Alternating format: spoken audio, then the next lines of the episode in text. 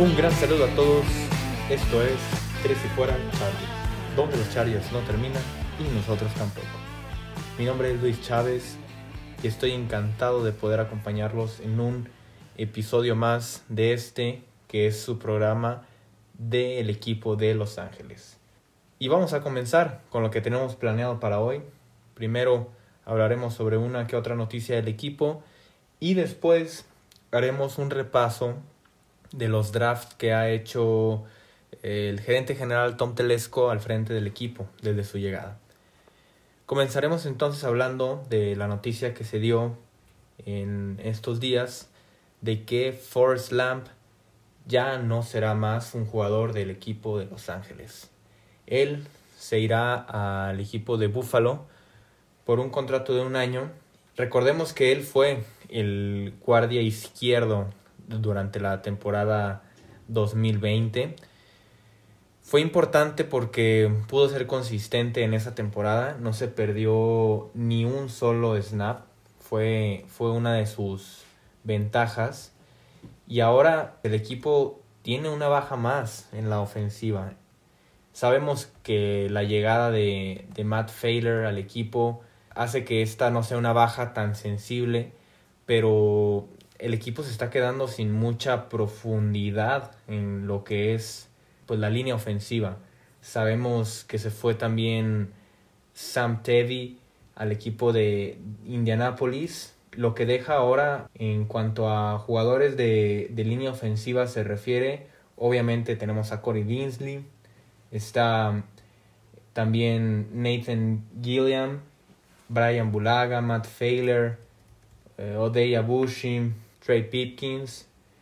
En realidad no es tanta ya la profundidad en cuanto a, esta, esta, línea ofensiva del equipo.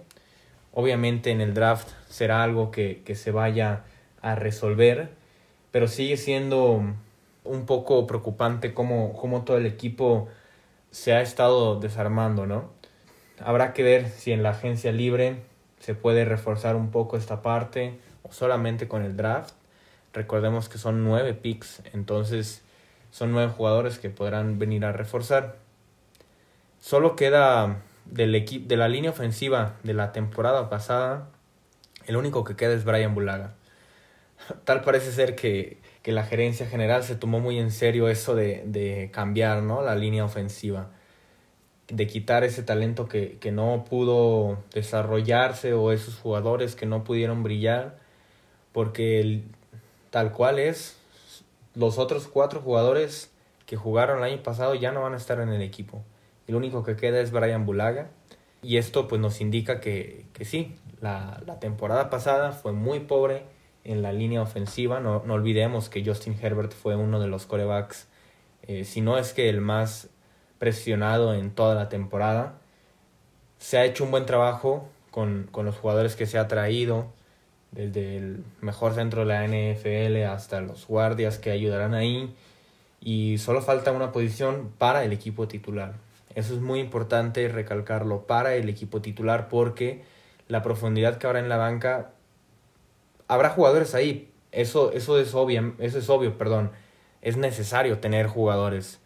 Pero era diferente poder tener a un Forrest Lamb que ya conocía el sistema, que sabía cómo cómo se jugaba en el equipo, que ya lo tenías probado, a tener tal vez a un jugador pues de mucha menor calidad y que sea nuevo en el sistema.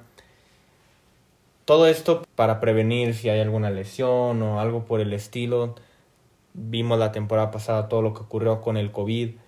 Ojalá esta temporada sea mucho menor. Pero de igual forma habrá que tener una buena profundidad en la banca y con, con suplentes de calidad, porque las lesiones todo el tiempo pasan y todo está en si tus suplentes pueden, pueden ayudarte, ¿no? A, a, poder pasar esos momentos de lesión de los jugadores titulares. Y justamente de, de lo que vamos a hablar, de eh, este repaso de los, de los drafts que ha hecho Tom Telesco, va un poco por aquí. Tom Telesco llegó al equipo en 2013, en enero del 2013, entonces sí le tocó ese, ese draft del año 2013, por lo que este draft del 2021 será su noveno draft. Podemos encontrar, vamos a hacer un repaso, ¿no? Año por año y ya ustedes juzgarán por sí mismos, pero ha habido bastante bajo nivel en cuanto a, la selección de los jugadores. Unos muy pocos han sido muy buenos, pero la mayoría pues, son jugadores que, que ya ni siquiera están en el equipo. Y vamos a comenzar con el año 2013, que fue su primer draft como habíamos comentado. La primera ronda fue un tackle, algo que podría pasar en este año. Eh, DJ Fluker. Él solamente estuvo los cuatro años de su contrato de novato. En estos momentos ahorita él está jugando en, Baltimore. Sigue siendo un, un, jugador que puede jugar ahí de titular. Pero es una primera ronda que ya no está. Y algo rescatable de este año, de hecho lo más rescatable del año, y si no es que de todos los drafts que ha tenido Tom Telesco, es que en la tercera ronda pudieron conseguir al receptor Keenan Allen. Este jugador veteranísimo ya que aún sigue brillando en el equipo. Ha tenido unas temporadas muy buenas. Desde obviamente con Philip Rivers, ahora con Justin Herbert. Desde el inicio se notó esa química y es algo que, que emociona bastante. Habrá que ver cuánto tiempo le queda ¿no? a Keenan Allen si ya pronto se tendrá que buscar ese reemplazo porque, porque ya tiene el de 2013 en, en el equipo y como decíamos, no ha dejado de brillar, pero puede ser que pronto empiece a bajar un poco su nivel. En el año 2014, la primera selección fue Jason Barrett, este cornerback que también solamente duró cuatro años en el equipo la duración del contrato de novato, que en su segundo año tuvo un muy buen año, tanto que fue eh, llamado al Pro Bowl. Ahora él está con, con San Francisco, todavía sigue rindiendo, pero es un jugador que no se pudo retener tampoco. En el segundo pick de ese draft de 2014 eh, se seleccionó al linebacker Jeremiah Toku, que también solamente duró los cuatro años, con el equipo, los cuatro años de novato. Esto va a ser una constante, ya lo irán viendo. Ahora él está con el equipo de Denver, sigue jugando. En el año 2015, la primera selección del equipo, algo que es un poco extraño tal vez, que no es muy común que se dé, fue Melvin Gordon. Este jugador que todavía también eh, sigue jugando, él está ya con, con el equipo de Denver. Él estuvo cinco años con el equipo, de los cuales dos de esos años también fue llamado al Pro Bowl. La mejor de sus campañas promedió cinco yardas por acarreo. Fue, tuvo un, buen paso por el equipo, pero sabemos ¿no? que en esta NFL, en esta liga ya, los corredores son un poco, podríamos decir, pues desechables, ¿no? Y en la segunda ronda de ese draft de 2015 se eligió al linebacker Denzel Perryman. Este jugador que se acaba de ir del equipo, él ahora se fue al equipo de los Panthers, duró seis años, eso pues es algo, es algo bueno.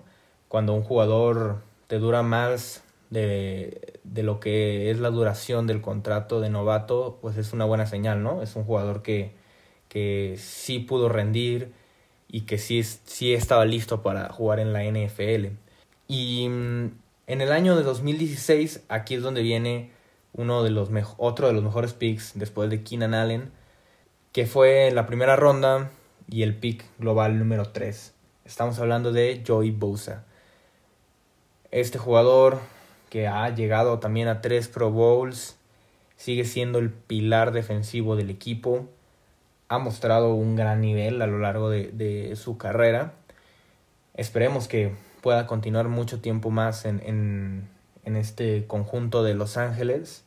Él es el jugador que tiene el contrato más caro de todo el equipo y la verdad es que lo vale. Ha sido un jugador que, ha, estado ahí y ha cumplido bastante bien. Y la segunda ronda de ese año 2016 fue el Tyrant Hunter Henry, que también acaba de irse en este off-season. Él estuvo cinco años y en esta temporada, pues en esta pretemporada, perdón, se fue al equipo de los Patriotas de Nueva Inglaterra. Un jugador que mm, tampoco terminó de brillar nunca. Eh, en realidad, el nivel que mostró Henry no fue algo élite, aunque se esperaba mucho de él en la posición, nunca terminó de, de pues explotar. Sí, sí cumplió en, en, la mayoría de los partidos, pero no, no se convirtió en esa figura que se esperaba. Y en el 2017, la primera ronda, el receptor Mike Williams otro jugador que no ha terminado de explotar, que sigue estando ahí, que la gente sigue esperando como esa explosión, ¿no? De este jugador. De repente aparece en momentos importantes, pero en otros momentos no, no lo podemos ver. Se ha perdido muchos juegos también por lesión. Es un jugador que ha sido pues muy inconstante y que el equipo ha contado mucho con él pero no ha, no ha dado esos resultados que se esperaban de un jugador de primera ronda y que fue el pick número 7 global. Imagínense, ¿no? En este, en este draft, el, el pick 7, podríamos tal vez decir que cae en Devonta Smith, un jugador como, como esos, y que no haya rendido la forma en que lo ha hecho es un poco decepcionante. Y este año 2017 es muy importante porque este, este año, o sea, esta temporada 2021, todos los jugadores drafteados en 2017 era su año para renovar contrato. Era el año para decir, ¿sabes qué? Hicimos un buen draft y vamos a renovar a la mayoría de los jugadores que seleccionamos en, en ese año. Y pues todo lo contrario. El único jugador que quedó en el roster fue Mike Williams. Porque en la segunda ronda, Forrest Lamb, como acabamos de decir, se acaba de ir a los Bills. La tercera ronda seleccionaron a Dan Finney, se acaba de ir a los Jets. Cuarta ronda, Rashawn Jenkins ya está con los Jaguares de Jacksonville. La quinta ronda, Desmond King, que también ya no está, está en, en los Texans. Y en la sexta y en la séptima ronda, los jugadores que ahora son del equipo de Indianapolis, estamos hablando del tackle ofensivo Sam Tevy y del defensive tackle Isaac Rochelle. Estos jugadores que no terminaron de rendir, por lo que no se renovaron, y esto de que nos habla que el equipo tal vez no ha hecho buenos drafts en los últimos años. Vamos a hacer un corte, por ejemplo, si lo tomamos desde el 2013, que fue su primer draft, hasta el 2017, en realidad los únicos jugadores que se han quedado son Mike Williams, Joey Bosa y Keenan Allen. Estos tres jugadores han sido los únicos que quedan de los, del draft del 2013 al 2017. Dos de ellos son jugadores de primera ronda.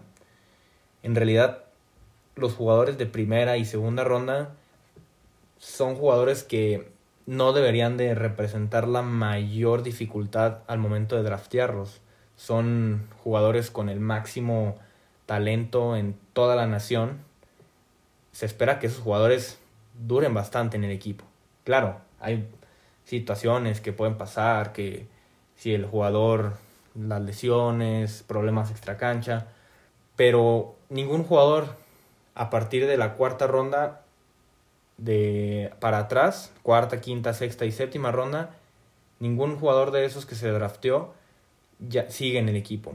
Eso de que nos habla de que Tom Telesco pues no ha sabido encontrar esos grandes talentos en rondas tardías que pueden ser los que dictaminen si el equipo tiene mayor éxito, ¿no? Porque aquellos que logran encontrar al jugador importante en ronda 3, 4 o 5, pues es porque es un jugador de mucho talento. Lo vemos con el mismo Keenan Allen. Y vamos a, repasar los últimos tres años que, se dieron. En el 2018, la primera selección fue Derwin James, un, un gran jugador que todavía le falta esa consistencia. En su primera temporada, él fue eh, All Pro y también Pro Bowl, entonces esto nos quiere decir que es un gran talento. Solo falta pues que las lesiones lo, lo dejen jugar un poco más. En la segunda ronda eh, encontramos al linebacker Uchena Nwosu, que ha mostrado cosas buenas, pero que también falta como ese extra.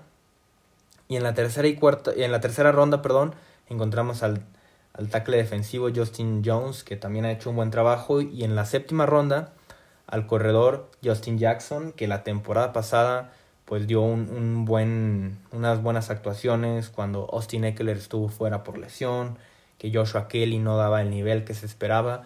Justin Jackson salió y, dio pues buenas presenta una buena presentación, ¿no?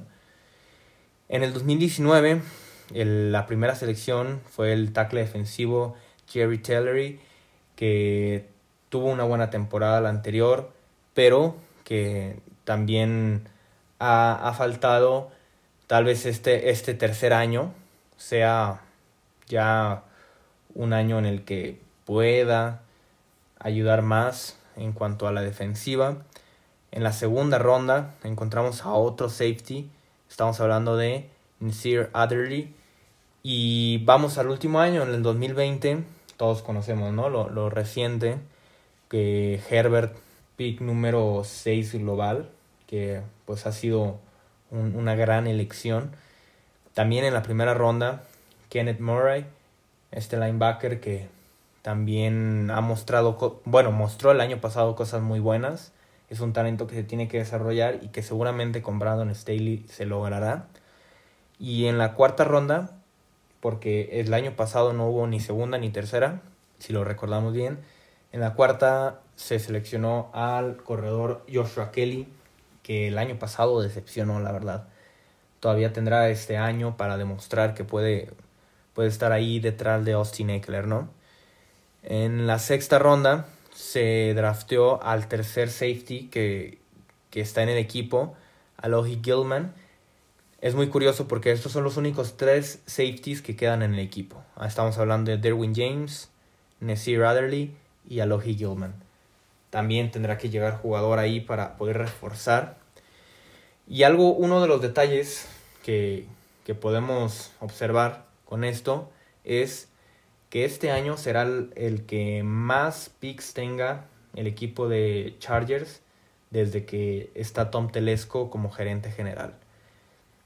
También ya lo, ya lo veremos en episodios más adelante cuál podrá ser la estrategia para este draft, si será bueno poder tal vez hacer un trade para subir por uno de los tackles que están, de los dos primeros, o hacer un trade para bajar, conseguir más picks y arriesgar a tomar a tal vez el tercer o cuarto tackle en esta clase.